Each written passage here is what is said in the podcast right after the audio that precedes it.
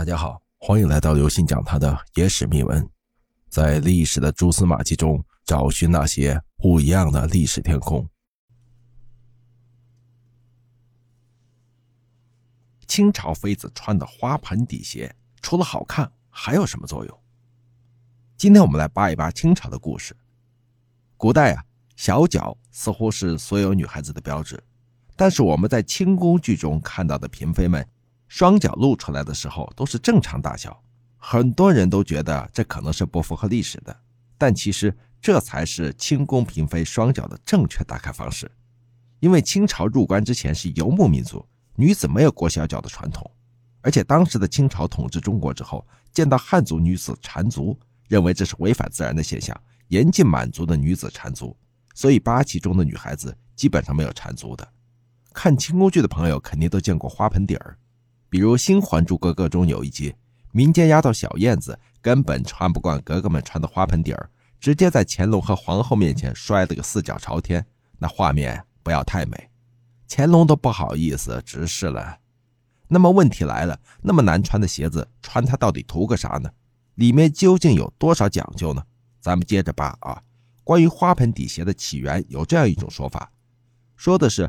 过去满族妇女给前线打仗的丈夫送后勤物资时，在渡过一片泥塘的时候，便学着白鹤的样子，在鞋上绑了高高的树杈子，这样就能不让鞋子被水浸湿。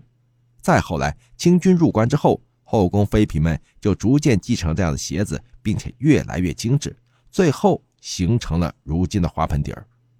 花盆底儿啊，全称为清代花盆底鞋，又称旗鞋。是清朝时期满族妇女穿的一种鞋子，这鞋可比厚底鞋难穿多了。它通常以木头为底，鞋底高五到十厘米，最高的可以达到二十五厘米，上细下宽，前平后圆。因为它落地踩下的痕迹特别像马蹄，所以也叫它马蹄鞋。大家都知道啊，皇帝素来有后宫佳丽三千的说法，即使没有三千那么夸张，几十几百个还是有的。皇帝呢也不会记住所有人的名字，此时花盆底鞋就发挥了用处。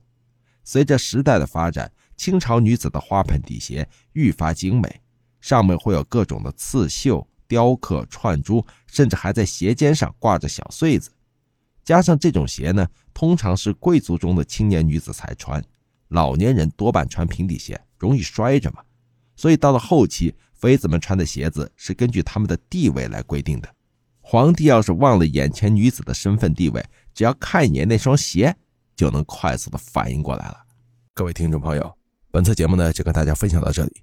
如果您喜欢我们的节目，请您给予我们节目十分好评，并点赞关注，同时转发给您的亲朋好友，邀请他们一起来收听我们不一样的历史天空。